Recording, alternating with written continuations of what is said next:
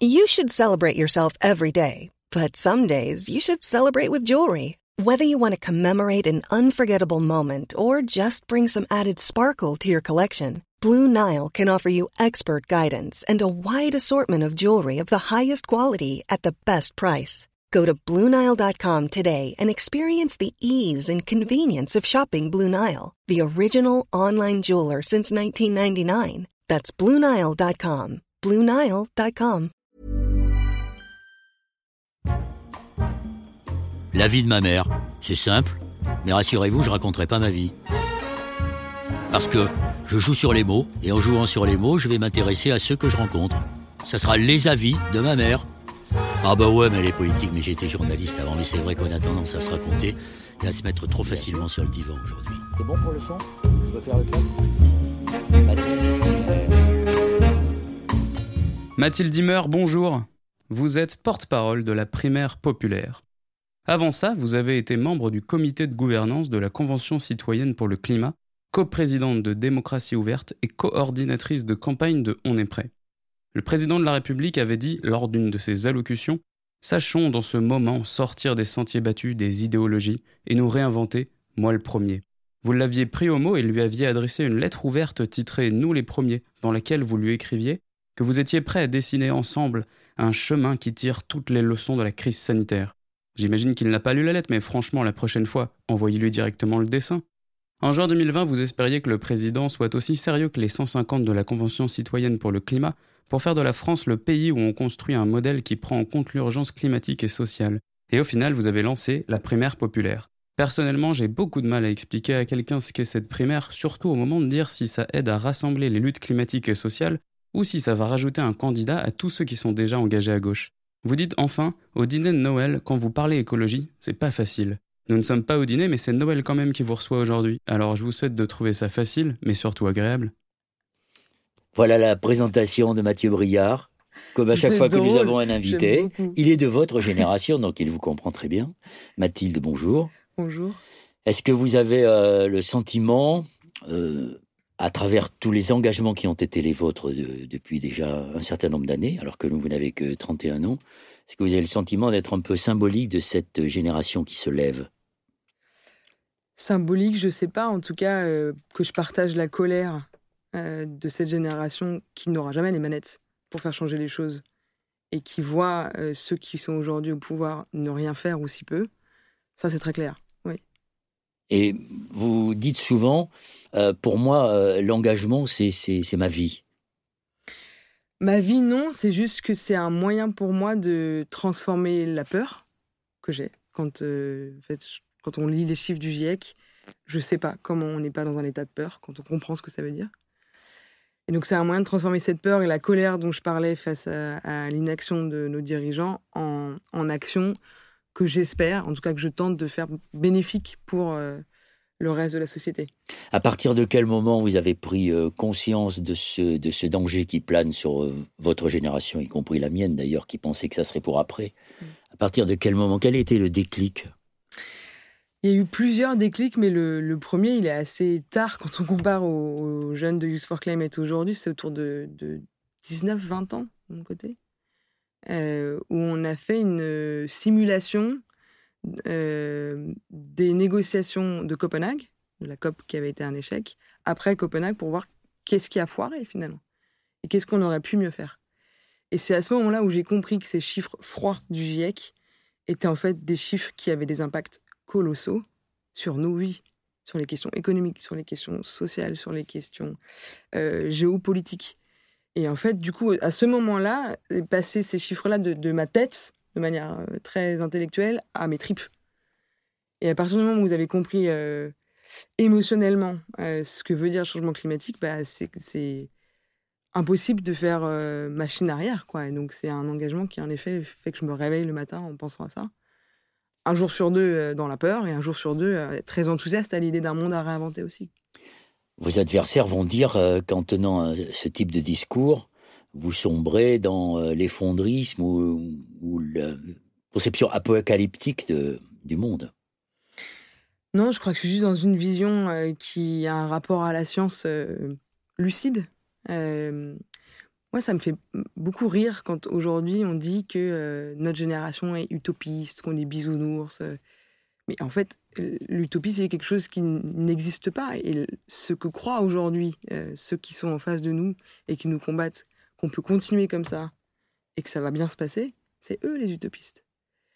Donc je, je... j'ai oublié ta question, Noël. Ma question, c'était. euh, ma question, elle tournait autour de, la, de cette conception que l'on pourrait qualifier d'apocalyptique. Je crois pas être dans l'apocalyptique, je crois être juste lucide sur ce que disent les scientifiques du GIEC, qui sont pas, euh, qui sont pas des effondristes, qui sont pas des gens qui aiment faire peur, mais simplement des scientifiques qui sont super inquiets parce que leurs recherches les mènent à des constats qui sont euh, de rapport en rapport toujours plus noirs. Euh, ça veut dire, si on prend la crise du Covid, euh, beaucoup de gens au début pensaient que c'était rien et que ceux qui disaient que c'était grave euh, étaient complètement dans l'apocalypse et l'effondristes et le- l'effondre, euh, enfin des théories effondristes. Euh, bon, bah, on voit aujourd'hui qu'il y a une sorte de, de consensus sur le fait que c'est pas une petite grippe. Est-ce que la réaction politique derrière est la bonne ou pas Ça, je ne sais pas. Mais par contre, je pense qu'il y a un rapport à la science qui, qui doit être lucide. Et, et c'est pas possible aujourd'hui de toujours attaquer ceux qui portent ce message-là en disant vous êtes des vendeurs de peur. Bah non, en fait, c'est juste des scientifiques qui font leur boulot. Alors, revenons à ce que disent ces scientifiques. Euh, vous nous expliquiez il y a quelques instants que euh, les chiffres du GIEC euh, étaient comme ça, pouvaient avoir une certaine neutralité, et qu'à partir d'un certain moment, vous avez traduit ces, ces chiffres en une réalité qui vous a Mm. réellement euh, bousculé, on peut dire ébranlé. Euh, Pensez-vous, comme certains, que les, les scientifiques du GIEC devraient mettre plus d'émotion dans euh, leur euh, rapport? Non pas pour nous faire peur, mais en tout cas pour nous alerter de manière plus sensible. Je sais pas si c'est le rôle des scientifiques de mettre de l'émotion, en tout cas pas dans leur rapport. Après, qu'ils partagent leurs émotions et leurs inquiétudes, ça, je pense que oui. Moi, j'ai eu euh, dans mes profs euh, certains scientifiques du GIEC et de les voir complètement déprimés, puisqu'ils sont pour certains en dépression. hein, euh, bah, évidemment qu'il y a quelque chose qui me touche derrière ça. Je pense que ceux qui devraient davantage être dans l'émotion, c'est les acteurs politiques. Aujourd'hui, la politique est en train de mourir d'être un espèce de truc lisse qui n'a plus aucun, aucune saveur.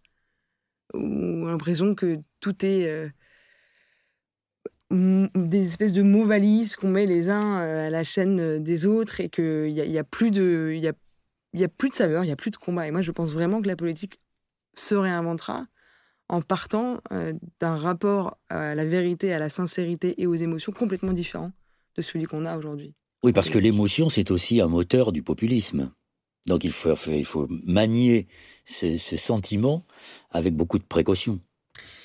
Je crois que le gros problème qu'on a dans nos sociétés euh, occidentales aujourd'hui, c'est qu'on n'a pas appris à gérer nos émotions. Et que c'est extrêmement compliqué euh, quand on nous a pas appris de savoir qu'est-ce qu'on fait de cette peur quand on lit le rapport du GIEC. Et certains réagissent en se disant bah, euh, Moi, j'arrive pas à gérer ça, j'enfouis, je suis dans le déni. J'en suis conscient ou pas conscient, mais c'est ça qui se passe.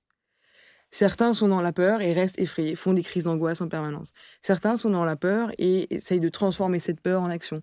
Et je crois que c'est vraiment ça aujourd'hui qui manque dans nos sociétés, c'est que comme on n'a pas appris à gérer nos émotions et qu'on est dans une culture qui est très intellectuelle, beaucoup dans, dans la tête, ben on est un peu finalement pris au piège par elle.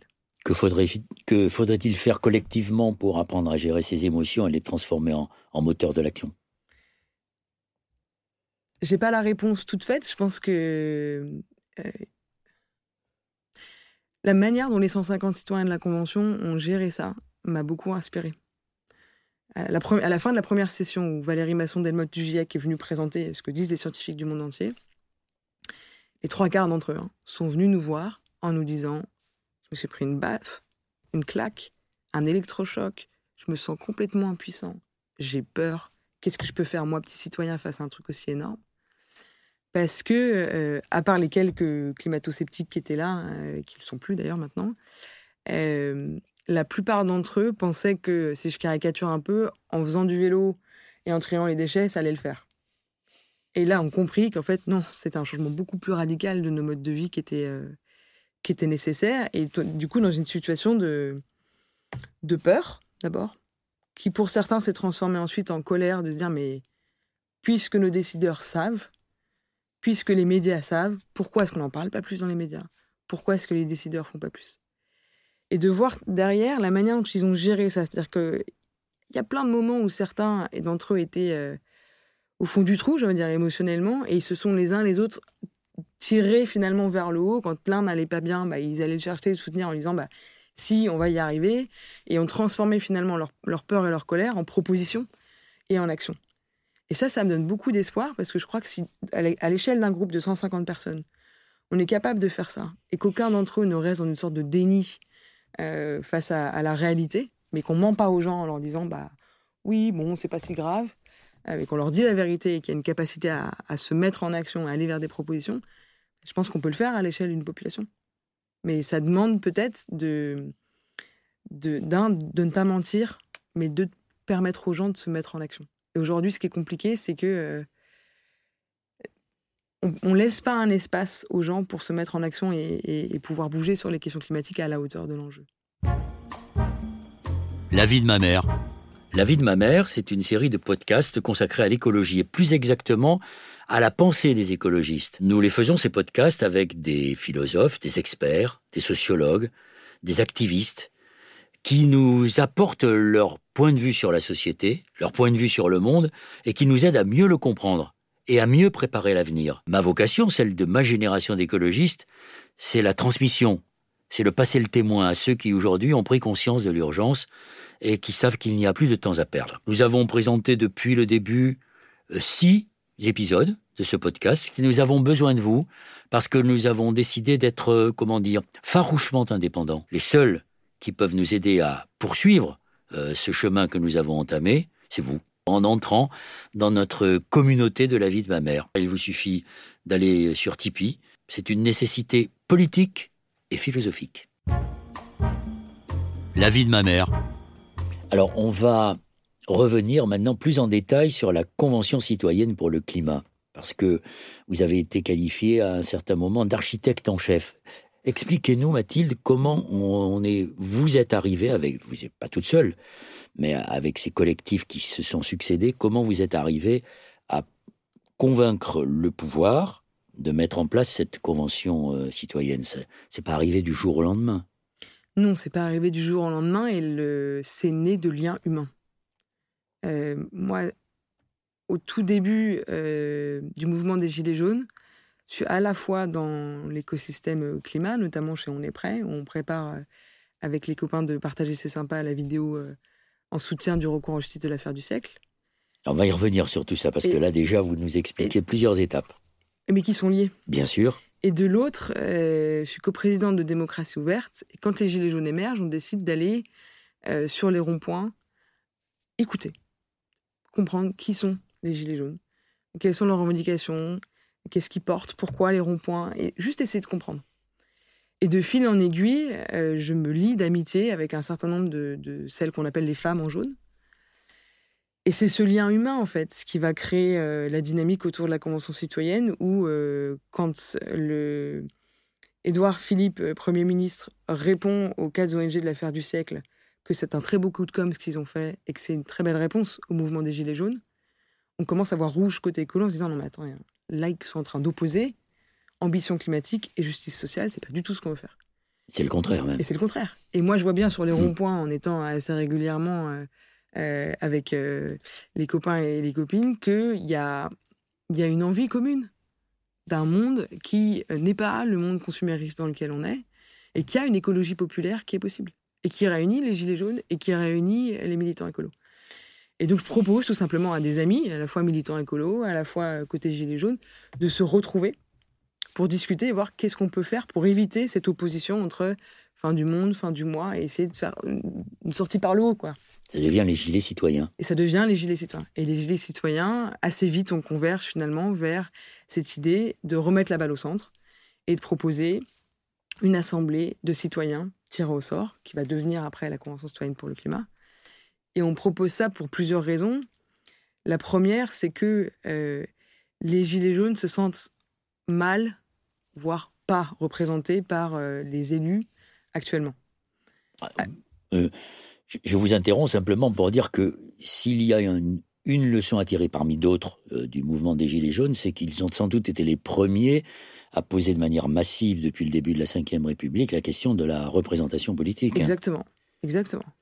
Et, et c'est pas c'est pas anecdotique et en fait ça s'explique. Quand à l'Assemblée nationale il y a zéro ouvrier, alors que c'est 15 à 20% de la population française, comment vous voulez que cette population se sente représentée? Et forcément, cette population du coup va s'abstenir parce qu'elle se reconnaît de moins en moins dans ce monde politique, et donc ça crée un cercle vicieux. Et le tirage au sort permet de mieux représenter les catégories populaires, dont les ouvriers, les jeunes, les femmes, entre guillemets, tous ceux qui sont sous-représentés via le système électoral. Ça ne veut pas dire que euh, les élus sont tous pourris, qu'ils sont achetés, qu'il faut jeter notre démocratie représentative. Ça veut dire qu'il y a des biais dans le système de, de l'élection qui favorisent des personnes qui parlent bien, des personnes qui sont plutôt aisées, qui ont le temps, qui ont l'argent, qui ont la formation pour faire ça. Et donc il y a un enjeu à mieux représenter, donc peut-être compléter cette représentation élective par une représentation du type tirage au sort, qui permet de, mieux représenter le vécu finalement de la diversité des Français. Ça, c'est la première raison pour laquelle on a poussé le tirage au sort. La deuxième, c'est que euh, nos démocraties sont mal outillées pour penser et gérer le long terme. Tout simplement parce qu'elles ont été pensées à un moment où il n'y avait pas euh, le défi climatique, il n'y avait pas ces défis comme ça de long terme. Enfin, un moment où on n'en avait pas encore pris conscience. on n'en avait pas pris conscience, oui, clairement. Euh, et, du coup, euh, bah, quand on est élu de manière assez humaine et naturelle, on a envie d'être élu. Et les mandats, en général, c'est 5 ans, 7 ans maximum.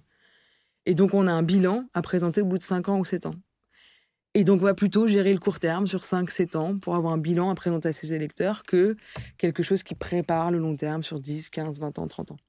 Et donc ça veut dire qu'il y a un coût politique pour les élus à préparer long terme. Le tirage au sort évite ça, parce que quand vous êtes tiré au sort, bah, vous êtes là pour un temps donné, quelques mois, et vous n'avez pas l'enjeu d'être élu. Du coup, vous pouvez beaucoup plus facilement vous permettre de penser long terme. À nouveau, je dis pas ça en disant les élus sont tous achetés, sont tous pourris. Je dis vraiment ça en expliquant que les règles du jeu actuelles de notre démocratie font que, assez naturellement, le court terme passe avant. Donc pour ces deux raisons, à la fois la question de représentation et la question de gestion du long terme, on a poussé cette idée de tirage au sort. Et on a euh, écrit une lettre ouverte euh, au président de la République. Euh, c'est là il l'a lu. il l'a lu, il a reçu Cyril Dion qui a pu lui présenter plus en détail. Puis on a été reçu 5, 6, 7 fois par l'Élysée. Et quand on a compris... Par le président ou par des collaborateurs? Cyril à l'Élysée, par le président lui-même et ensuite les 5-6 rendez-vous par, euh, par des, membres de son cabinet. Et euh, pareil, du cabinet du Premier ministre, du ministère de la Transition écologique et solidaire, qui voulait comprendre plus en détail ce qu'on proposait euh, et imaginer finalement cette convention citoyenne dans le détail. Et nous, on était très, très vigilants dans, à chaque rendez-vous, avant chaque rendez-vous. On se retrouvait au sein du collectif et on posait des lignes rouges parce qu'on avait très peur de se faire euh, utiliser, manipuler par euh, le pouvoir, d'autant plus avec le grand débat qui était pour nous un, un grand enfumage euh, pour éteindre le mouvement des Gilets jaunes. Mais c'était plutôt marathonman, c'est-à-dire que le président de la République, quand il parlait 6 heures le lundi, il essayait de parler 7 heures le mardi, mais il n'écoutait que lui, au fond. Oui, en tout cas, c'était quand on regarde la manière dont ils ont ficelé le grand débat, tout était fait pour donner l'impression d'une écoute, mais pour pouvoir ensuite prendre ce qu'on veut et puis ne rien en faire. Euh, et du coup, on a été très vigilant sur euh, la, manière dont le processus est construit. Et on a été force de proposition. C'est-à-dire qu'à chaque, à chaque rendez-vous, on arrivait avec une proposition. Euh, on n'était pas dans du prendre, à prendre ou à laisser, mais pas loin finalement. et du coup, on a vraiment conçu chaque étape et chaque dire, périmètre, méthode de cette convention citoyenne. Est-ce que c'est que des citoyens tirés au sort ou est-ce qu'on mélange avec des élus? Euh, combien ils sont, comment est-ce sont tirés au sort, sur quels critères, combien de sessions, euh, comment est-ce qu'on choisit les intervenants, la règle du débat contradictoire, euh, des garants, la place du politique dans l'organisation, le, fait qu'il n'y ait pas de personne, ni de l'Élysée, ni de, de, Matignon qui soit intégré dans le pilotage, etc., etc. Donc tous ces détails qui font que, in fine, ça marche ou que ça marche pas. Est-ce que vous avez essayé, dans les discussions que vous avez eues avec euh, les représentants du pouvoir, euh, est-ce que vous avez essayé d'introduire la question du nucléaire qui n'a pas été abordée pendant la, par la Convention citoyenne? Non, parce qu'on est parti vraiment d'une question qui était euh, les chiffres du GIEC et les engagements nationaux des États. Donc nous, la, part de négociation qu'il y a eu avec l'Élysée, elle a été sur trois points. La première, c'est l'objectif, l'ambition. Nous, au début, on demandait un objectif qui était de au moins 65% de réduction de gaz à effet de serre dans un esprit de justice sociale. Et ça, l'Élysée nous a répondu assez rapidement, hors de question. Dans la loi française, on a 40%, on n'arrive même pas à le faire. On ne va pas commencer à se mettre un objectif aussi ambitieux, même si les scientifiques disent que c'est ça qu'il faut faire, on n'en est pas en, capacité. Donc on, est, on a trouvé un terrain d'entente en disant bah, réduire d'au moins 40% les émissions de gaz à effet de serre dans un esprit de justice sociale en laissant du coup la main aux 150 citoyens tirés au sort sur est-ce que c'est 40%, est-ce que c'est plus? Réponse à laquelle ils ont été, je trouve, assez intelligents de dire euh, ce chiffre-là euh, est un chiffre qui compte que les, émissions au niveau national, alors qu'on se rend compte qu'en termes de justice sociale, on a intérêt à penser les émissions dites importées, c'est-à-dire les émissions qui sont liées aux produits chinois qu'on importe chez nous et qu'on consomme, et qui sont comptées dans les émissions chinoises, mais en fait, c'est nous qui les consommons, donc il y a une sorte d'hypocrisie et qui en plus créent euh, des délocalisations, donc sur le plan social et en termes d'emploi, sont gravissimes. Et donc la manière d'aborder les choses par les citoyens a été plus par cette voie-là.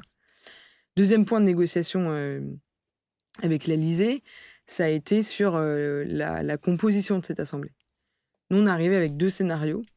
Un scénario où il y avait que des citoyens tirés au sort, et un scénario inspiré de l'Irlande où il y avait deux tiers de citoyens tirés au sort et un tiers d'élus parce qu'on n'a pas pensé cette convention citoyenne depuis le début comme un truc contre les élus, mais comme quelque chose de complémentaire au système euh, électif. Et la réponse qu'on a eue euh, de Matignon, qui a été assez claire, c'est euh, non, on ne va pas mélanger citoyens et élus, parce qu'on ne va pas mélanger les serviettes et les torchons. Vous laisse imaginer qui sont les serviettes, qui sont les torchons. Mmh. Mais c'est là aussi où on prend conscience qu'on parle souvent de la défiance des citoyens vis-à-vis des élus. On dit souvent qu'il n'y a plus de confiance, qu'il y a de la méfiance. Mais c'est vrai dans l'autre sens aussi. Beaucoup d'élus n'ont pas confiance dans leurs citoyens. Et c'est d'une violence énorme. Quand vous considérez que vos citoyens sont des torchons et que les élus sont des serviettes, bah forcément, il y a une déconnexion qui se fait. Et je crois qu'il y a une, confiance à recréer entre les élus et les citoyens si on veut que notre démocratie euh, fonctionne. Alors, ce que vous dites est très intéressant parce que en effet, on, constate qu'aujourd'hui, euh, le pays, euh, notre démocratie est affaiblie par cette crise de confiance, cette défiance qui est devenue majoritaire chez les électeurs. Mais vous, vous le regardez sous un autre angle, et c'est sans doute ce que vous a appris la Convention citoyenne. Et peut-être que le mal, il est là, dans le fait que beaucoup trop de représentants, beaucoup trop de politiques, même s'il ne faut pas jeter le bébé avec l'eau du bain, ne font pas confiance à, à leur pas non pas à leurs électeurs, aux citoyens. Ils les prennent euh, finalement pour, euh, pour des sujets malléables euh, et dont on se sert pour être réélu. À nouveau, je ne mettrai pas tous les élus dans le même sac. Je pense qu'il y a des élus qui ont beaucoup de respect pour les citoyens. mais en tout cas, clairement, en montant la Convention citoyenne, on a vu qu'un certain nombre d'élus étaient. Pensaient que les citoyens étaient. Pardon, mais des cons. Hein. Je ne sais pas si j'ai le droit de, dire ça dans un podcast, mais on peut tout dire. Euh, on peut tout dire. Non, mais vraiment, c'était. Mais au-delà même des élus, en fait. mais ça veut dire qu'ils n'ont pas confiance en une démocratie qui, serait, qui sortirait du cadre représentatif habituel. Clairement, ça non, ça, il n'y a pas de confiance. Ils ne veulent pas que les citoyens se mêlent de ce qui les regarde, au fond. Oui. Et ce que je trouve intéressant, c'est que c'est là où euh, beaucoup de gens, au début, au-delà même des élus, nous ont dit votre truc, c'est ça va jamais marcher. Comment vous que des citoyens lambda arrive à des propositions cohérentes, ambitieuses, qui lient ambition climatique et justice sociale? C'est trop compliqué. C'est trop demandé à des citoyens normaux. Et la réalité de la Convention a démontré que, bah, si, des citoyens lambda étaient capables de faire ça. Et avec un travail qui était salué par des syndicats, par des entreprises, par des ONG, par des chercheurs, par un certain nombre d'élus. Et ça, je pense que c'était un des objectifs qu'on avait euh, c'était de prouver que le tirage au sort aujourd'hui, ça marche. C'était une vraie innovation politique. En France, oui. Après, en réalité, on n'a rien inventé de très nouveau. Hein. En Irlande, ça marche depuis euh, plusieurs années. Dans plein de pays, ça Au Danemark, ça, marche depuis 1989. Mais oui, c'est en fait c'est une vision qu'on a de Je pense qu'on sent tous que notre démocratie, elle va mal, voire très mal. Certains pensent même qu'on n'est plus en démocratie. Si, on est quand même en démocratie, quoi qu'on dise. Moi, je pense qu'on est encore en, démocratie, mais que c'est une démocratie qui vacille de plus en plus. Avec une place euh, des lobbies de plus en plus forte, une place euh, du court terme qui empêche de penser de long terme, et une déconnexion de plus en plus, pardon, une déconnexion de plus en plus forte entre les élus et les citoyens dans les deux sens. Et donc, il y a un besoin de mettre à jour cette démocratie. Il ne faut pas l'acheter. Il ne faut pas acheter tous les élus. Mais si on ne met pas à jour, moi, j'ai très peur qu'on sombre dans quelque chose euh, de, qui ne soit plus une démocratie pour le Est-ce que, par exemple, le, ce que vous expliquez, ça crée une brèche dans laquelle s'engouffre toute forme de, de populisme? Est-ce que, outre la peur que vous inspire euh, le dérèglement climatique et l'effondrement de la biodiversité, euh, le populisme est une de vos craintes? Bien sûr que c'est une de mes craintes. Après, je pense qu'il ne faut pas avoir peur, ça dépend ce qu'on met derrière populisme. Je pense qu'il ne faut pas avoir peur des gens et du peuple. Là où euh, le populisme me gêne, c'est que c'est une utilisation des peurs euh, du peuple pour l'emmener vers quelque chose de terrible. En revanche, permettre aux citoyens, au peuple, d'avoir des cadres de délibération, c'est génial, c'est ça la démocratie. Démocratie, c'est le débat d'idées. Pourquoi est-ce qu'on interdit aux citoyens de participer au débat et aux décisions Pourquoi est-ce qu'on le cantonne à un rôle d'électeur qui tous les cinq ans doit mettre un bulletin dans, l'urne et qui, au bout de deux ans, a la gueule de bois de voir celui ou celle qu'il a élu échouer? Ça fonctionne plus. Aujourd'hui, il y a une époque où ça fonctionnait quand les gens avaient, euh, pour beaucoup, ne savaient pas lire ni écrire. C'était assez naturel de déléguer le pouvoir à des représentants pour écrire la loi. Aujourd'hui, il y a un niveau de diplôme beaucoup plus élevé. La majorité des gens savent lire et écrire. En plus, il y a un nombre de médias qui, est beaucoup plus important, donc on a beaucoup plus d'informations. Et les réseaux sociaux ont émergé, donc on a pris l'habitude de donner notre avis euh, très régulièrement sur la toile. Bah, tout ça fait que la société a avancé, notre démocratie est restée dans son état euh, d'antan, j'ai envie de dire. Bah, elle aussi doit évoluer. Et si les jeunes s'abstiennent aussi massivement, c'est pas par hasard. C'est que ces générations-là qui sont les, les, les plus loin d'un système démocratique qui se fait de plus en plus has quoi. Et donc, je, il faut pas le jeter, il faut pas jeter les élus. Je suis pas du tout dans ce discours-là. Mais par contre, si les élus n'acceptent pas qu'il faut mettre à jour cette démocratie, je pense que c'est eux en premier lieu qui vont finir par le payer. Alors plusieurs choses. Vous parlez des réseaux sociaux qui ont pris une très grande importance. Ils ont pris une, très grande importance parce qu'il y a sans doute un déficit euh, d'information à la fois de la part des, des, représentants politiques, euh, aussi d'une certaine manière de, certains médias. N'avez-vous pas peur aujourd'hui que les réseaux sociaux finalement se substituent au devoir d'information et, que ça aboutisse à une sorte de brouillard qui euh, occulte une conception euh, critique de la société? Si, ça me fait peur, bien sûr. Mais je pense qu'il y a l'enjeu derrière, c'est la qualité de, l'information dans les médias. Et aujourd'hui, c'est extrêmement complexe d'être journaliste avec la rapidité de traitement de l'information qui est demandé. On est tout le temps dans un truc euh, d'urgence. Et en même temps, le, besoin de temps pour faire des enquêtes de qualité. Et en plus, le mode de financement des médias. On voit bien qu'il y a un problème quand autant de médias appartiennent à aussi peu de gens. Il y a un moment où c'est normal que ça ait un impact et c'est normal que ça crée de la défiance. Euh, et donc je crois qu'il y a vraiment un enjeu pour notre démocratie à ce qu'on trouve des nouvelles modalités de financement pour les médias pour que la confiance entre les citoyens et les médias se, se, se refasse. Et vraiment, je, je salue les journalistes parce que je pense que c'est un boulot extrêmement compliqué aujourd'hui dans la phase dans laquelle on est. C'est vrai. Euh, est-ce que vous éprouvez de la colère après l'échec, entre guillemets, de la Convention citoyenne, qui n'est pas un échec politique, parce que ça a montré que les citoyens peuvent euh, être très, très experts, finalement, mais le fait que le président de la République est finalement gaspiller cet acquis démocratique Évidemment que je suis en colère. Après, j'ai pas une colère euh, de, rage dans le sens où quand on, a lancé la Convention citoyenne pour le climat et qu'on s'est engagé avec, euh, avec Cyril notamment et Laurence Tubiana, on savait, on savait que le sans filtre d'Emmanuel Macron, c'est peut-être pas 100% sans filtre. On n'est pas euh, complètement bisounours. Si on y a été, c'est qu'on pensait que, un, c'était une bonne chose de prouver que le tirage au sort fonctionne. Deux, qu'il était possible de faire de cette convention citoyenne un objet politique sur la question environnementale qui montre que les citoyens sont bien plus en avance que les élus aujourd'hui sur la question écolo. Et donc qu'on peut y aller beaucoup plus loin quand on est élu et que la population suivra. Et troisièmement, de prendre Emmanuel Macron un peu à son propre jeu finalement, puisque lui a une sorte de mépris des citoyens qui pensaient pouvoir faire, un peu comme il a fait pour le grand débat, ce qu'il veut des propositions parce qu'elles ne seront pas assez précises et que ce sera juste une liste de grands principes, ce à quoi il s'attendait, de le prendre à son propre jeu en permettant à des citoyens d'arriver à des propositions suffisamment précises pour qu'on voit qu'il y a un renoncement de la part d'Emmanuel Macron. Et c'est ça qui s'est passé. Et donc aujourd'hui, moi, je suis fière de ce qu'on a fait en termes de démonstration du fait que le tirage au sort fonctionne.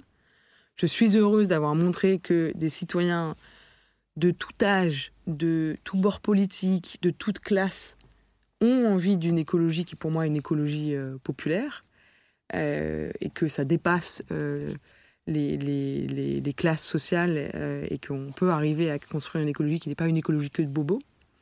Une écologie de classe Ni une écologie de classe. après, évidemment, je suis en colère.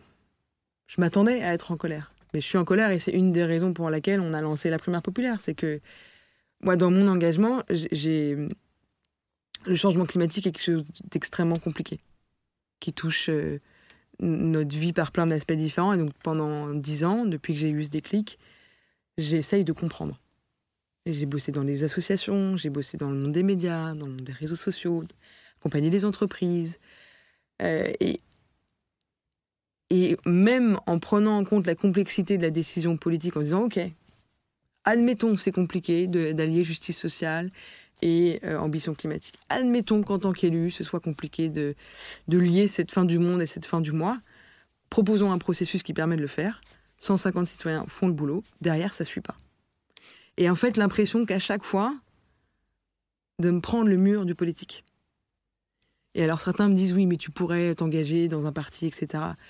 Aujourd'hui, moi, je trouve que les règles du jeu politique font que je pense que je deviendrais folle ou, complètement égotique ou égocentrique si je m'engageais dans le, politique. Et donc, j'ai beaucoup plus envie de changer les règles du jeu, qui me semblent aujourd'hui pas en capacité euh, d'amener euh, quelqu'un qui partage les valeurs écologistes qui sont fondamentalement antagonistes avec la Ve République et ce truc jacobin euh, très français.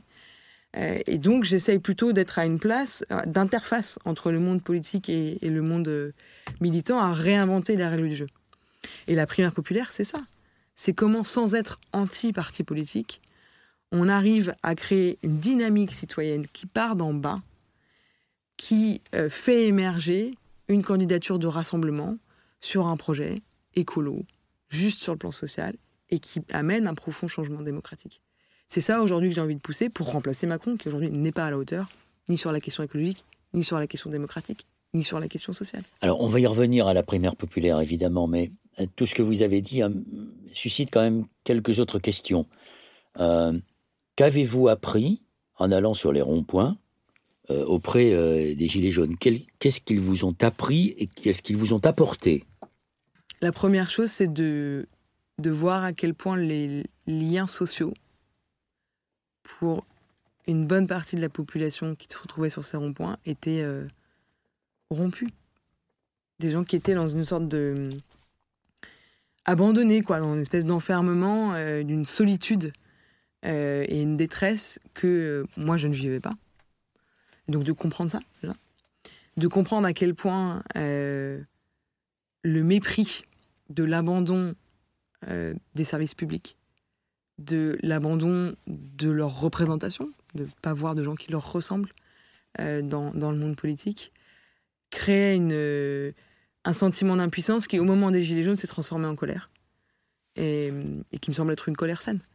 Et de voir qu'assez vite, ça a convergé euh, vers une demande, qui est une demande démocratique, qui est le référendum d'initiative citoyenne, je trouve ça extrêmement intéressant de voir que des gens qui, à la base, se sont révoltés contre une taxe carbone qui les empêchait d'aller accompagner leurs gamins à l'école, d'aller au boulot ou d'aller faire leurs courses parce qu'ils n'avaient pas d'alternative à la bagnole, euh, avec une taxe carbone qui pèse 3 à 4 fois plus sur les, les ménages les plus précaires que sur les ménages les plus aisés, de, de sentir cette colère-là et de voir qu'il n'y a pas une remise en cause de la transition écologique.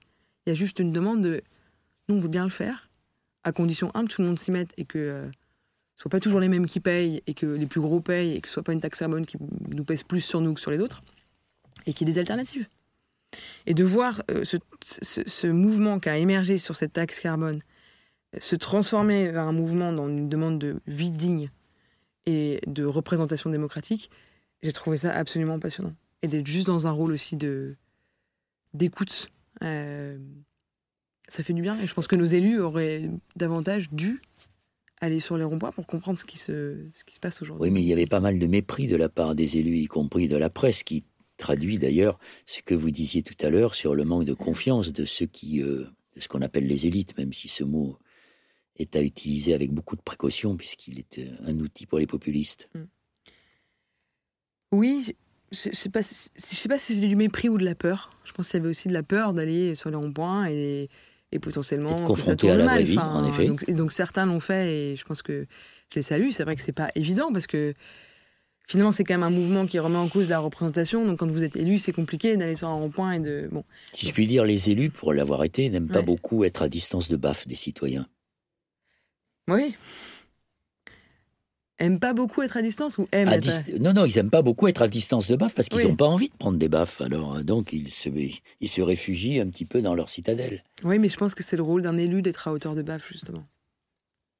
Vraiment, et je pense que c'est ça le problème, c'est que euh, les citoyens sentent bien que s'ils ne sont plus euh, en capacité de mettre... D'abord, juste pouvoir s'adresser à, leur, à leur élu, bah, derrière ça crée une déconnexion qui fait que la colère, quand elle s'exprime, est d'autant plus violente. Et du coup, une déconnexion qui est presque euh, irréparable. Donc, euh, c'est pour ça que je pense vraiment qu'il y a un enjeu à faire en sorte que euh, dans le système des élections ou avec des, des, processus de type tirage au sort, on arrive à mieux représenter les différentes catégories de population. Est-ce que les Gilets jaunes ont été un, élément qui vous a conduit à, créer avec vos amis la primaire populaire dont on va reparler. Oui. Oui. De voir que autant de jeunes s'abstiennent, de voir qu'autant de gens se sentent pas représentés, ça prouve bien qu'aujourd'hui, il y a une déconnexion avec euh, l'offre telle que les partis les structurent. À nouveau, je suis pas dans un discours où les partis sont achetés. Je pense qu'ils ont vraiment leur rôle à jouer. Et je regrette d'ailleurs qu'ils ne jouent plus autant qu'avant un rôle de de, producteurs d'idées, de formateurs aussi finalement, euh, sur, les, questions qu'ils portent. Euh, mais je pense qu'il y a un besoin de trouver un nouvel équilibre entre des collectifs citoyens et les partis politiques si on veut que notre démocratie euh, fonctionne. Au fond, vous êtes en train de nous expliquer, ce qui est peut-être un constat que feront d'autres, comme moi d'ailleurs, que la recomposition politique, elle est en train de se, de, de se, construire, mais en dehors des partis politiques. Oui et non. Euh, je pense que l'innovation, elle vient en effet d'en dehors, mais par contre qu'il y a des alliés dans chacun de ces partis. Euh, moi, je me sens pas. Euh, il y a plein de gens qui sont aujourd'hui dans un rôle soit élu ou encarté ou militant ou et en fait qui sont des alliés de la primaire populaire, par exemple qui ont été des alliés de la Convention citoyenne pour le climat. Des gens qui ont compris qu'en fait, la politique devait se réinventer.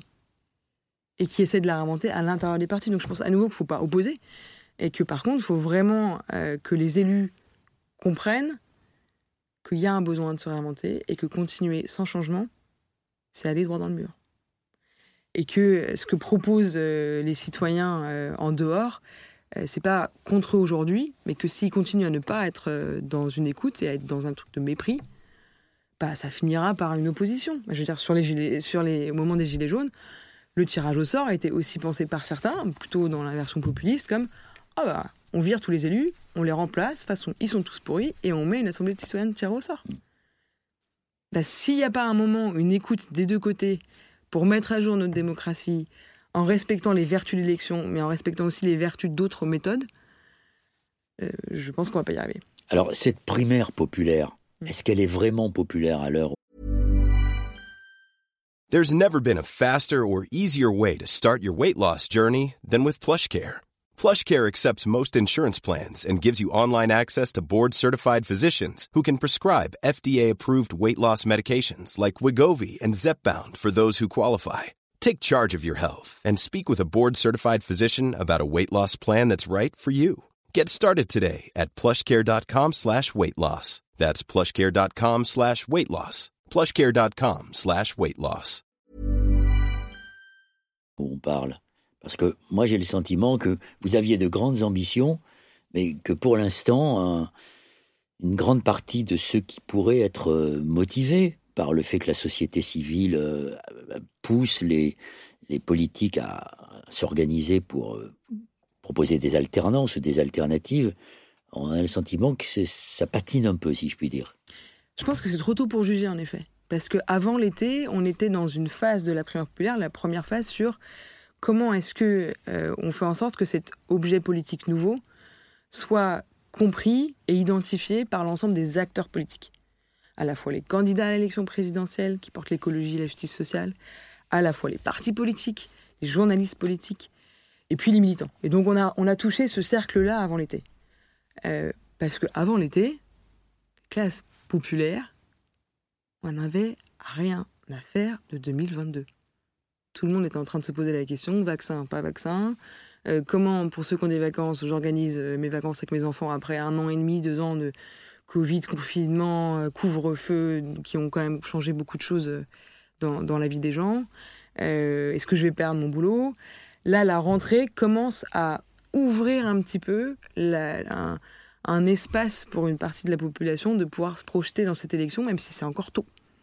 Et c'est pour ça qu'on a décidé de faire notre rentrée euh, le, week-end du 10 et 11 septembre. Donc, je veux dire, trop tôt pour voir si la dynamique prend. Nous, ce qu'on sent là, c'est qu'il y a un élan qui se crée depuis le lancement grand public du 10 et 11 septembre. Il y a un élan qu'on sent à différents endroits. D'abord, côté bénévole on a un afflux de bénévoles énorme. On a plus de 2500 bénévoles aujourd'hui pour la primaire populaire, qui sont en train de monter pour les semaines à venir une trentaine d'événements locaux, de formation, à du recrutement en rue, à du porte-à-porte, à aller chercher les gens là où ils sont. Deuxième chose, euh, on a euh, de plus en plus de gens qui rejoignent la primaire populaire et qui disent Ah, mais ça, c'est intéressant, j'en ai jamais entendu parler, ça m'intéresse, je signe ou euh, je, parraine les candidats et candidates qui m'intéressent. Euh, ça, on le voit, où les chiffres du, nombre de signataires par jour ont augmenté très fortement depuis le 10 et 11 septembre. Quelles sont les raisons qu'ils invoquent pour dire je participe à la primaire populaire? C'est très divers. Il y en a qui sont dans un discours de dire j'en ai ras-le-bol de voir toujours les mêmes têtes. Je trouve ça chouette que la primaire populaire permettre de proposer d'autres noms. Il y en a qui euh, disent euh, mais c'est pas possible, on est dans un truc d'urgence sur les questions écolo, sur les questions sociales, sur les questions démocratiques, et ils vont être cinq et nous condamnent à perdre par leur dispersion. Et donc oui, à un processus qui permet un rassemblement. Et la troisième raison, c'est souvent euh, j'aime bien parce que et je viens parce que c'est différent et qu'enfin, on va me permettre de ne de, pas voter euh, contre ou pour le moins pire, mais de permettre à, de, de, de choisir et de mettre une mention à chacun et chacune des candidates sans avoir à me faire des nœuds dans le cerveau de voter utile et machin et bidule, qui est un truc qui dégoûte beaucoup de citoyens aujourd'hui. Et donc c'est assez euh, divers parce que dans les, quand je vois les, certaines réunions euh, des, des bénévoles, euh, c'est parfois un peu compliqué de, gérer parce qu'on a euh, d'acteurs qui viennent plutôt de la mouvance Gilets jaunes, euh, d'autres qui sont plutôt bobos, d'autres des militants venant des différents partis politiques qui sont pas d'accord avec les décisions des bureaux exécutifs de leur parti, des gens qui sont des anarchistes, et puis des et puis des bobos. Et donc c'est pas toujours évident de, gérer cette diversité de, gens aux réunions, mais je trouve que c'est plutôt un bon signal pour pour la primaire euh, populaire. Est-ce qu'il y a par exemple des, jeunes des cités Est-ce que socialement c'est hétérogène ou est-ce que c'est une hétérogénéité dont vous venez de parler, mais qui se passe quand même dans des milieux sociaux assez, euh, assez homogènes? Alors on n'a pas les, statistiques euh, sociodémographiques sur les gens, on ne demande pas ça. Euh, mais quand on regarde, par exemple, dans, le bureau de l'association, il y a Nice, il vient de Seine-Saint-Denis, et quand on voit dans les, dans les formations qu'on fait de, bénévoles, il y a une certaine diversité. C'est assez jeune.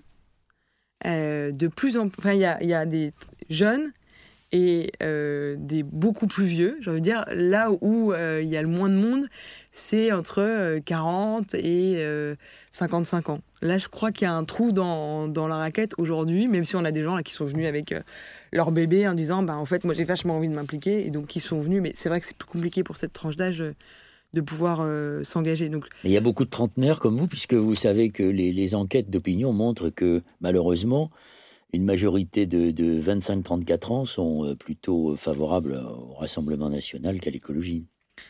Je crois qu'ils sont plutôt favorables à l'abstention, si on regarde les chiffres avec euh, attention, et que euh, une grande colère les amène à voter à Rassemblement national. et c'est c'est pas un hasard si la première populaire a été initiée par des trentenaires justement.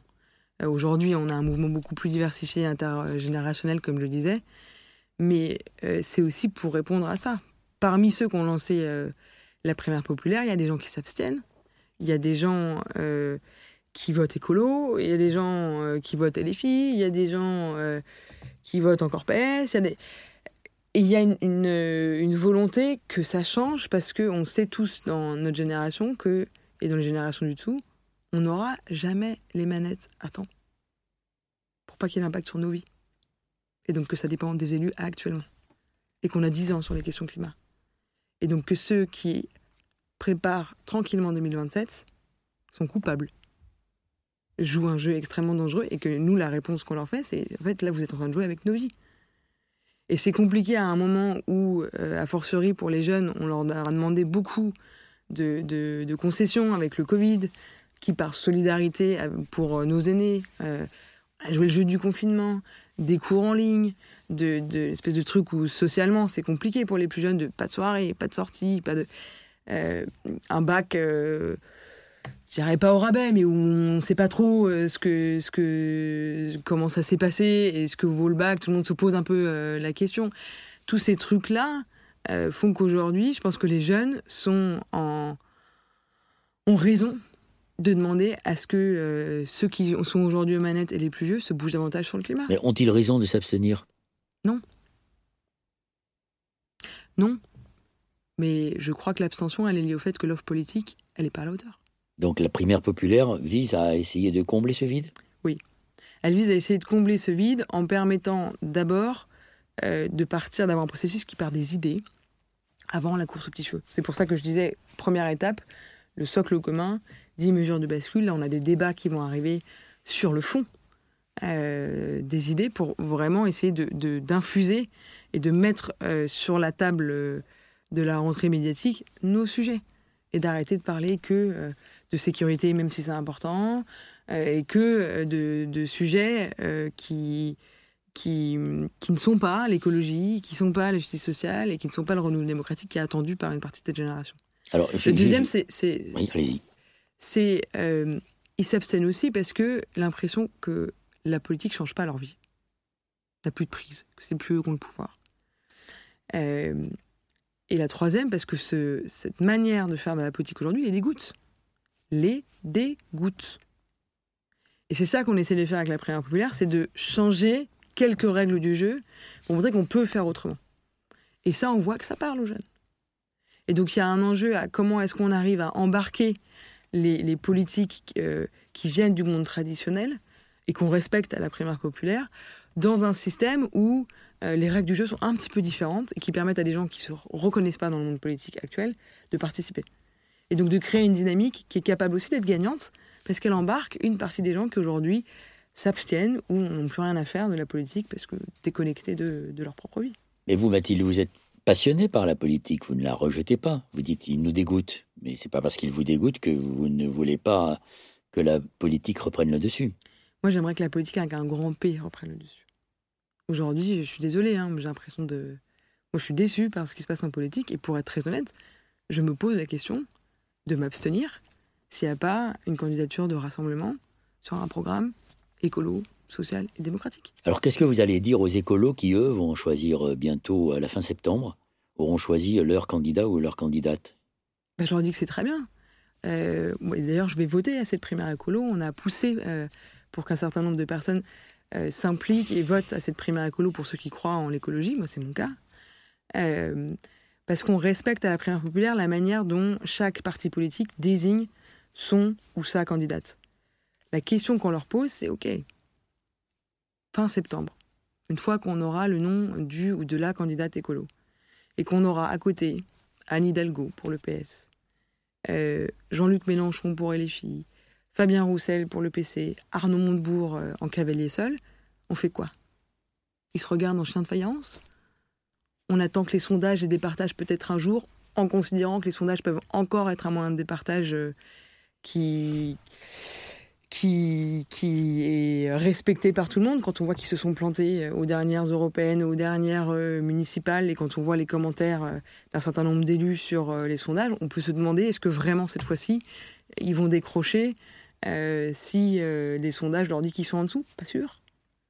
Et donc la question qu'on leur pose, c'est c'est quoi votre plan pour que nous, citoyens, on ait une chance d'avoir une candidature qui gagne en 2022 sur la base d'un projet écolo et social? Et la réponse qu'on a aujourd'hui, elle est rien. Il n'y a pas de réponse. Et c'est ça qui nous inquiète et c'est la raison pour laquelle on a créé la primaire populaire.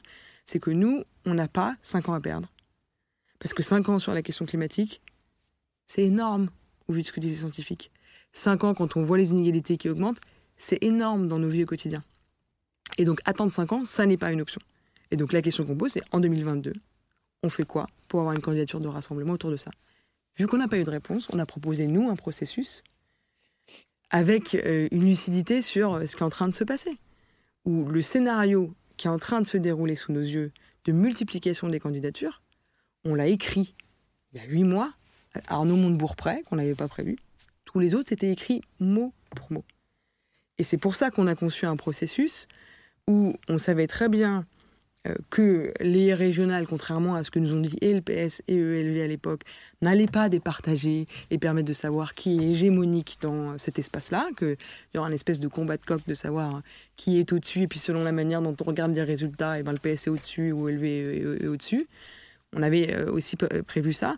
Et donc on a conçu un processus où on ne demande pas le consentement des candidats jusqu'à euh, la mi-octobre, le 11 octobre, parce qu'on sait que jusqu'à ce moment-là, aucun d'entre eux n'a intérêt à dire Mais oui, la primaire populaire, c'est super, je viens. Ils ont tous intérêt à exister, à faire en sorte que leur candidature monte des sondages par rapport aux autres. On est lucide. On sait qu'ils vont nous chier dans les bottes jusqu'à mi-octobre. Nous, ce qu'on leur dit, c'est mi-octobre, on est la seule solution que vous avez. Et vous y croyez? Oui, j'y crois. Sinon, je ne serais, serais pas là. J'y crois parce que c'est quoi l'alternative? La seule alternative que j'entends, c'est on attend 2027. Et si c'est ça leur alternative, ce sera non de notre côté. Alors là, vous parlez des politiques, mais vous n'avez pas beaucoup parlé, même si vous avez euh, évoqué euh, ce secteur il y a quelques minutes, euh, du secteur économique en particulier, des lobbies. Vous dites, les politiques, d'une certaine manière, ils, me dégoûtent par leur comportement, mais est-ce que vous n'êtes pas dégoûté par le comportement des lobbies et par une certaine, comment dire, un certain archaïsme de secteur économique? Et est-ce que vous avez des liens avec eux? Est-ce que vous pensez que la transformation écologique ne pourra se faire que si euh, il y a une discussion et des échanges avec euh, l'économie? Oui. Euh, je différencie les acteurs économiques des lobbies. évidemment que les lobbies me dégoûtent quand on voit ce qu'ils ont fait sur la Convention citoyenne pour le climat. C'est eux hein, qui ont désingué les propositions. Si vous regardez le rapport de l'Observatoire des multinationales, vous voyez bien que c'est les lobbies qui, s'y sont allés à grands coups euh, de com, de rendez-vous avec les parlementaires, avec les membres du gouvernement, pour désinguer une à une les propositions de la Convention citoyenne pour le climat. Ça, c'est grave pour notre démocratie.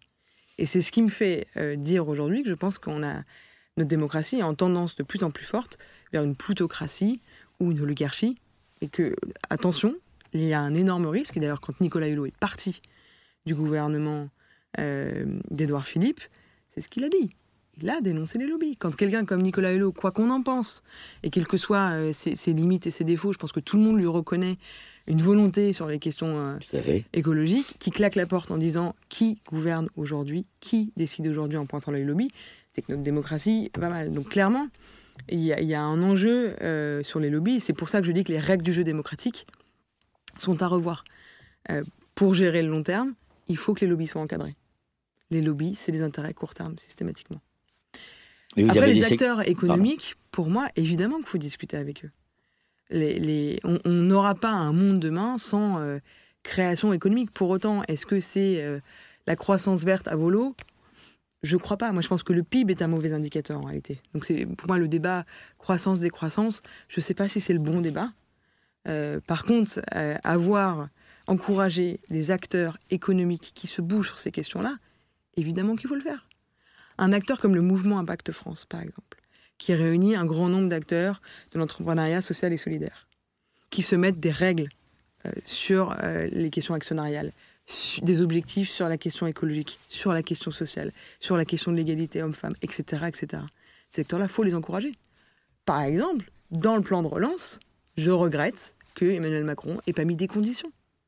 Si on avait des conditions à ce plan de relance sur les questions écologiques et sociales, ces acteurs économiques-là seraient encouragés et ce ne seraient pas les gros du CAC 40 qui se gavent. Donc je pense que c'est évidemment ce genre de, pratique qu'il faut encourager. Évidemment, je suis en lien avec un, certain nombre d'entre eux, que ce soit des entrepreneurs euh, du monde de l'ESS ou que ce soit euh, des acteurs qui ont été euh, à, à des postes, y compris dans le CAC 40, et qui se sont fait débouter parce qu'ils allaient trop loin sur la question écologique. Est-ce que vous, vous pensez qu'aujourd'hui, euh, une, majorité de responsables économiques sont prêts à entendre le, discours de la transformation écologique et qu'ils sont prêts à affronter des, des périodes difficiles où il faudra que des secteurs de l'industrie euh, disparaissent à terme, comme cela avait été le cas en France, euh, par exemple avec la, sidérurgie, et, et qu'on s'engage vers cette transformation qui devrait être créatrice d'emplois Je ne saurais pas dire. Je pense que je suis pas suffisamment en lien avec la diversité de ces acteurs économiques. Il y en a qui sont prêts. Et je pense qu'il faut les encourager à tout prix pour qu'en fait ça fasse tache d'huile. Euh, et que c'est pas ce qu'on fait aujourd'hui. On leur met plutôt des bâtons dans les roues. C'est plus dur, hein. C'est quand même plus dur d'avoir une créer de la valeur économique en faisant la transition écologique. Et donc si on les encourage pas d'une certaine manière et qu'on favorise les autres, bah c'est compliqué. Euh, dire que tous sont prêts, non. Enfin, franchement, on l'a vu. euh, L'acteur qui a été le plus écouté par les citoyens de la Convention citoyenne, c'est les entreprises.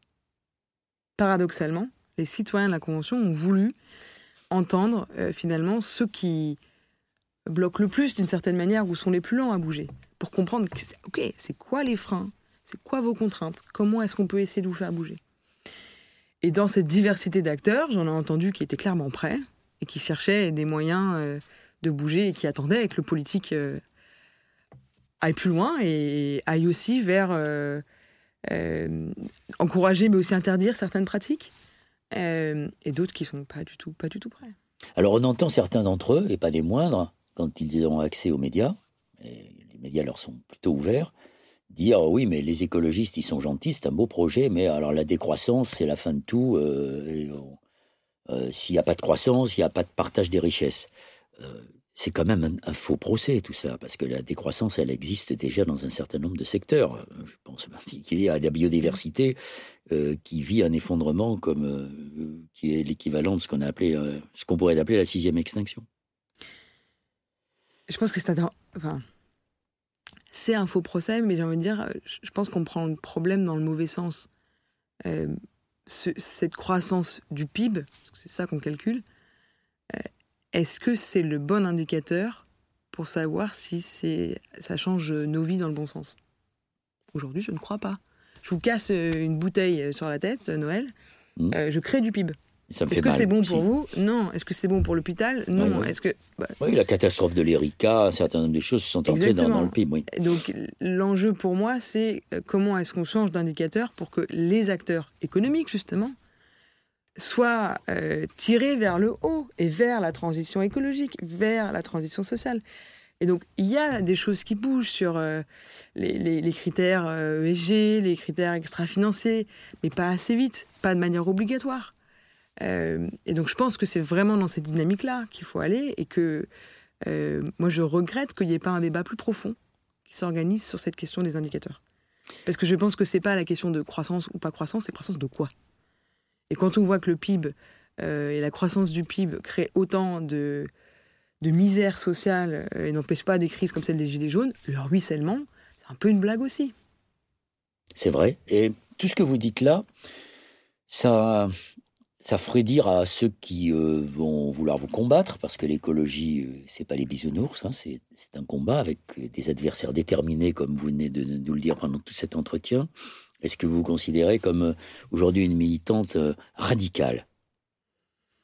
Et pour vous, que signifie le mot radicalité quand on est un militant écolo? Quand on est un militant écolo, le mot radicalité pour moi veut dire prendre le problème à la racine. Et donc ce mot-là, moi, ne me fait pas peur euh, quand il est pris dans ce sens-là. Le problème, c'est que souvent, quand on dit radical à la télévision, ça veut dire violent. Et donc moi, je ne suis pas une militante violente, donc je ne suis pas radicale au sens de la plupart de la manière dont les médias l'entendent. Par contre, je considère être radical dans le sens prendre le problème à la racine, oui. Il y a un moment, on ne fera pas d'économie sur une planète morte. Voilà. Donc, si on ne prend pas euh, le, problème à la racine, bah, on va continuer à mettre des pansements euh, qui ne serviront à rien in fine. Quoi. Mais prendre le problème à la racine, ça suppose, contrairement à ce que l'on ne veut pas dire, parce que ça fait peur, ça suppose non pas de la brutalité, mais ça suppose de la douleur. la transformation écologique ne se fera pas sans douleur, il faut avoir le courage de le dire. Pour certains secteurs, en tout cas. Mais ça, sera encore pire si on ne l'engage pas. Ce sera encore pire si on ne l'engage pas déjà, premier point. Et le deuxième, c'est que je pense que ça dépend comment ça accompagner. À nouveau, c'est ça que j'ai trouvé intéressant dans la Convention pour le climat. Les propositions qu'ils ont faites sont pas très nouvelles. Ce qu'ils ont fait, par contre, c'est permettre à chaque fois qu'ils font une proposition, y compris quand c'est de l'obligation, à chacun d'être accompagné pour pouvoir le faire et que personne ne soit piégé. Contrairement à la taxe carbone façon Macron qui avait piégé un grand nombre de gens. Et je pense que c'est ça qui est important. Et moi, ce qui me rend malade, c'est que si on avait écouté euh, nos aînés écolos qui, depuis des années, disent qu'il faut faire cette transition, ça se serait pas fait dans la douleur. Parce qu'on aurait eu le temps de formation, ça, on aurait eu le temps. Donc, bon, on les a pas écoutés à l'époque, c'était certainement une erreur, tant pis. Maintenant, la question, c'est comment est-ce qu'on met un, coup de boost pour que ça bouge? Et quand je vois que euh, des acteurs, y compris dans le monde économique, comme Saint-Gobain, étaient prêts à, embarquer sur euh, la rénovation thermique des bâtiments à grande vitesse, comme le proposait euh, la Convention citoyenne pour le climat, mais que les acteurs qui bloquent, c'est les banques parce que ça les embête de donner des prêts à taux zéro pour que tout le monde puisse le faire quand on met une obligation de rénovation thermique des bâtiments. Bah là, moi je dis que euh, c'est pas possible. Et les mêmes banques qui d'ailleurs euh, dépensent 7 euh, euros pour les énergies fossiles et 1 euro pour les énergies renouvelables, à peu près. Oui. Ça, je pense que le monde de la finance est. est peut-être celui qui nous met le plus dedans pour ça qu'il y a une colère, euh, enfin en tout cas moi j'ai une colère forte euh, vis-à-vis de François Hollande où euh, la finance c'est mon ennemi, on en attend encore la couleur. Et c'est une des raisons pour lesquelles je pense que les jeunes ont du mal à croire encore au discours de la gauche. Vous vous dites c'est pas la finance notre ennemi, c'est le climat. Mais vous dites maintenant, quand on vous écoute bien, mm. c'est à la fois le climat et la finance. Bah, non, le climat n'est pas mon ennemi. Le, climat, c'est le dérèglement climatique et ses causes. Euh, et donc, une manière de faire de la finance. La manière dont euh, un acteur comme euh, Lita Poinco fait de la finance, c'est génial.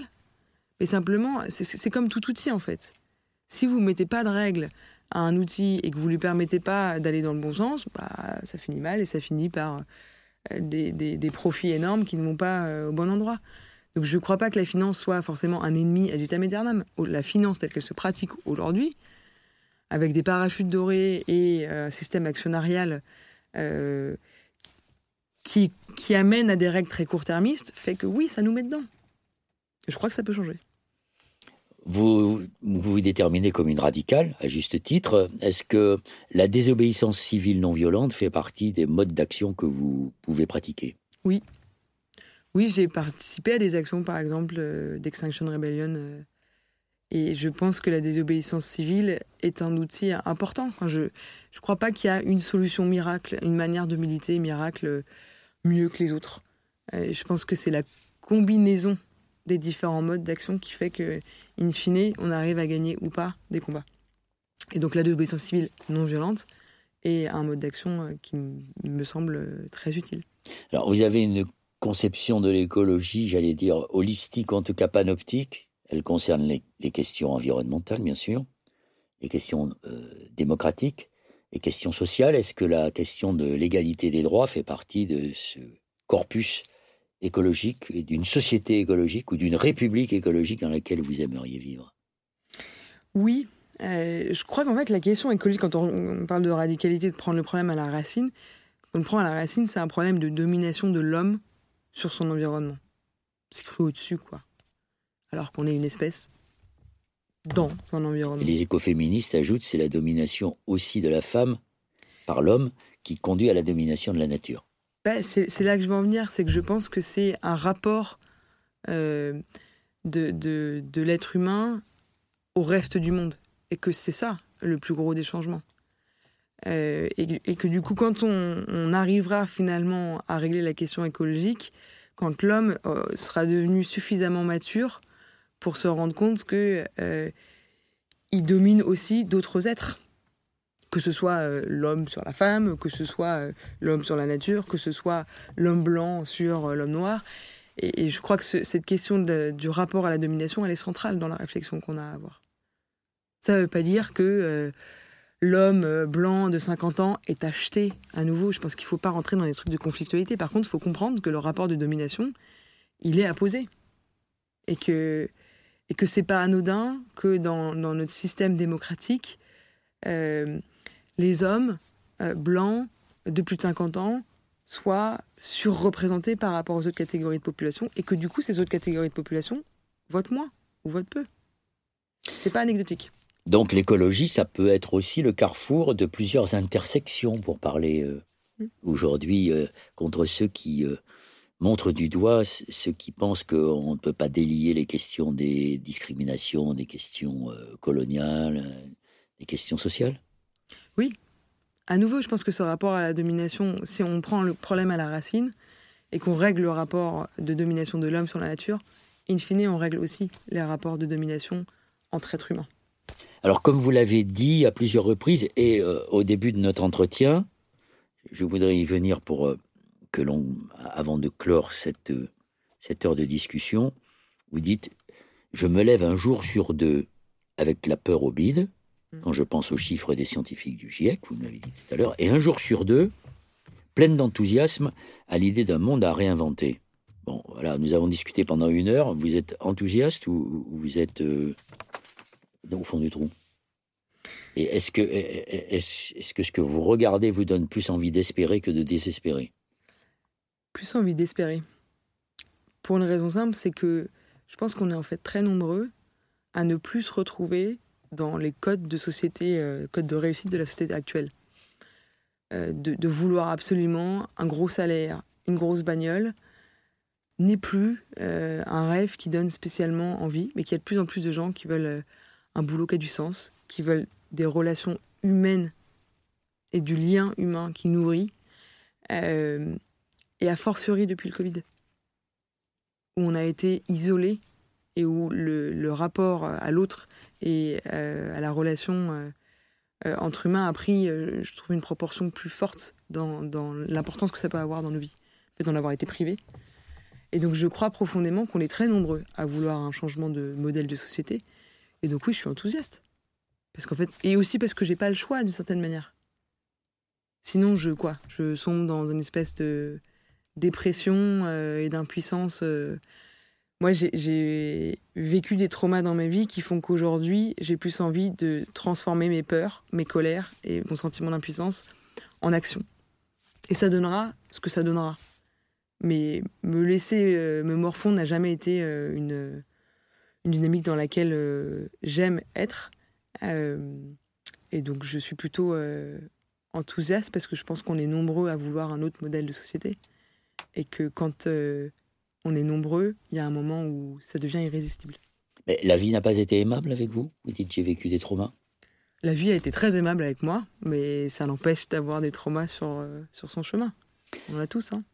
Votre génération, 30 ans, il y a, on va dire, deux catégories Alors vous allez me dire celle que vous fréquentez le plus ou celle que vous voyez le plus. Est-ce que vous voyez plus de trentenaires qui sont aujourd'hui dans des, des petites dépressions liées au constat de, de l'urgence climatique? Ou est-ce que vous en voyez plus qui changent de vie et qui disent cette vie que nous menons, elle ne mène à rien, engageons-nous autrement? Quels sont les plus nombreux dans vos fréquentations Je ne pas dire quels sont. il y a les deux sans doute, non? Il y a les deux, clairement. Euh, mais en plus, je crois que c'est vraiment moitié-moitié. Il y a une époque où c'était clairement plus euh, la dépression. Et, c'est là où je trouve intéressant, c'est qu'en fait, les gens n'attendent plus le politique. Ils se disent, bon, bah, en fait, je fais par moi-même. Euh, ce qui est à la fois une bonne nouvelle, dans le sens où les, les gens se bougent, et en même temps, euh, je pense grave parce que le politique a un rôle à jouer et que c'est pas uniquement que les actions euh, individuelles, y compris euh, quand on part faire la permaculture ou qu'on a un retour à la terre, que ça suffit. Je pense qu'il faut vraiment réussir à faire les deux.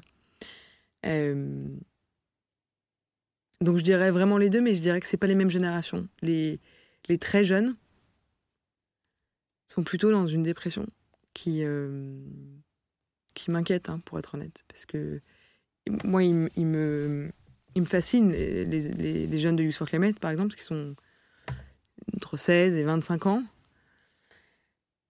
Ils sont lucides hyper tôt. Ils savent qu'ils n'auront vraiment, vraiment jamais la main pour changer les choses. Et ils voient qu'il n'y a rien qui bouge.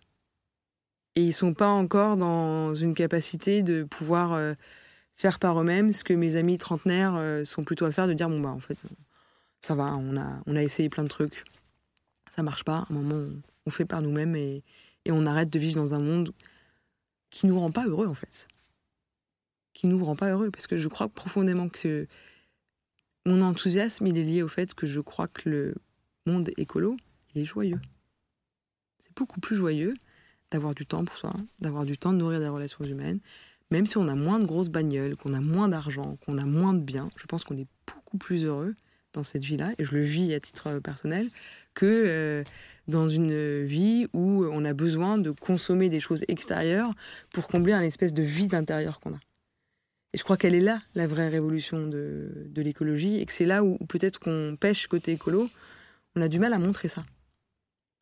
Et moi, je vois, mais de manière très simple, hein, vis-à-vis de mes parents, euh, les moments où ils ont commencé à être plus écolos, c'est pas quand j'essaie de les convaincre intellectuellement de dire mais fais comme ci, fais comme ça, c'est pas bien, voilà.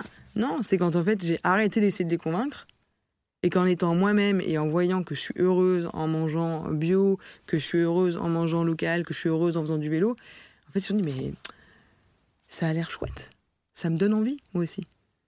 Et je crois que c'est cette joie qui rayonne qui permettra ou non de passer euh, à, ce monde d'une écologie populaire. Moi aussi j'ai une question pour toi Noël.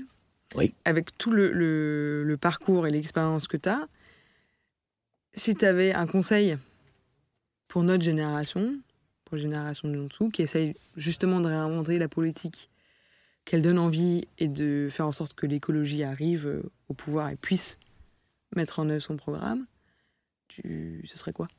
Alors le conseil que je donnerais à, ces jeunes de ton âge et encore plus jeunes, c'est d'écouter le podcast que l'on vient d'enregistrer. c'est de t'écouter. Parce qu'en effet, je, moi, j'appartiens à cette génération qui a été traitée euh, de marchand d'apocalypse, de marchand de peur, de bougie contre le progrès.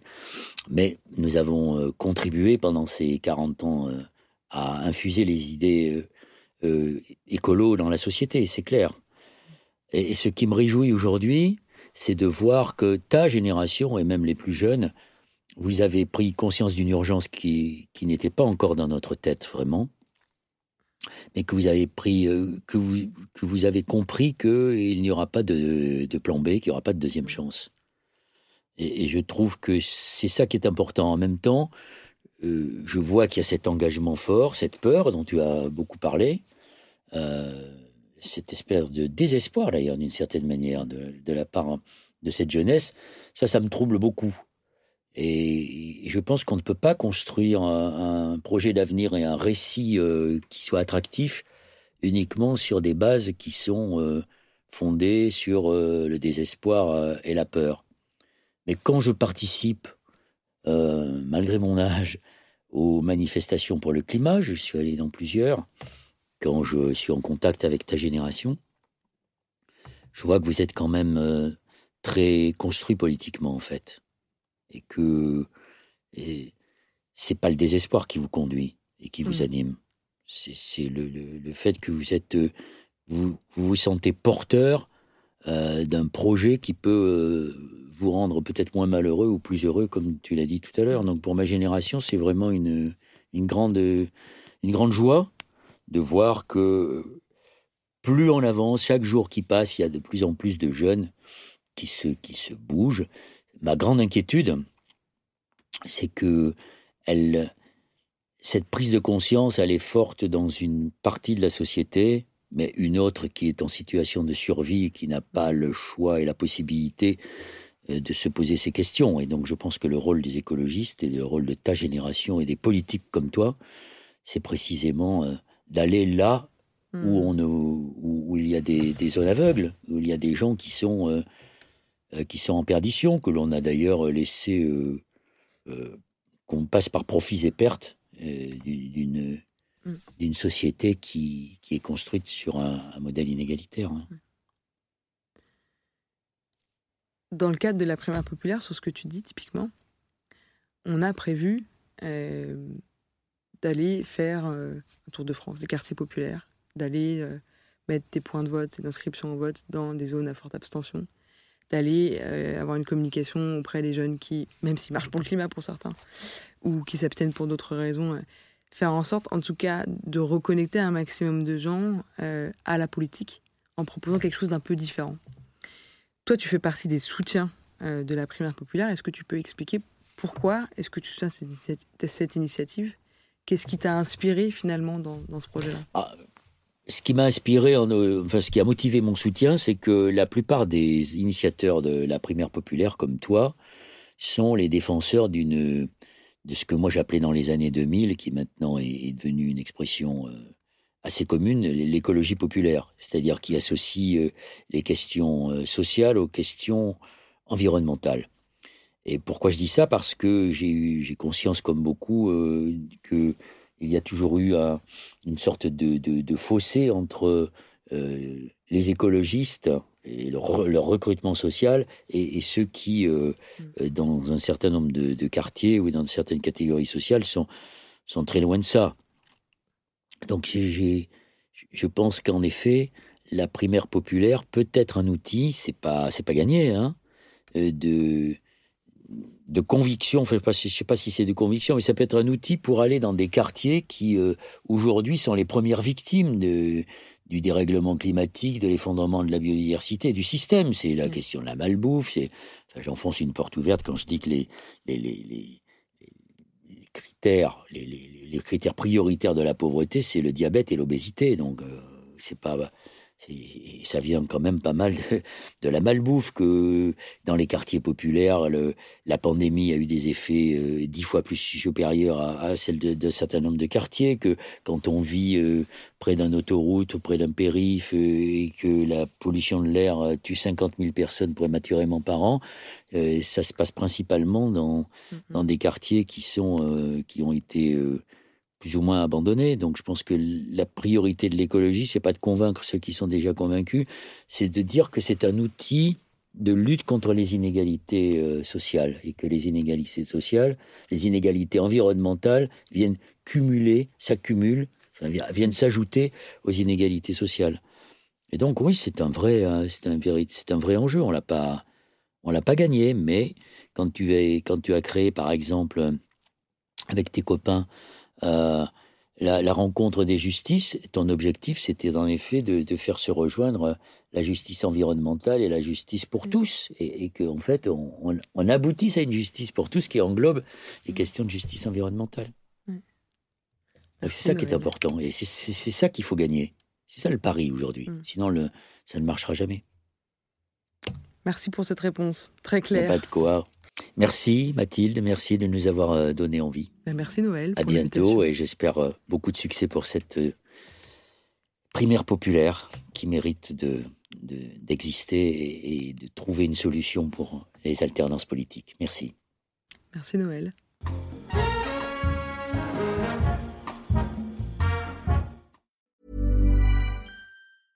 Hey, it's Paige DeSorbo from Giggly Squad. High quality fashion without the price tag. Say hello to Quince.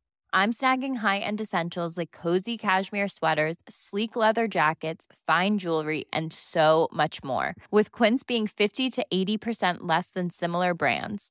And they partner with factories that prioritize safe, ethical, and responsible manufacturing. I love that. Luxury quality within reach. Go to quince.com slash style to get free shipping and 365 day returns on your next order. Quince.com slash style.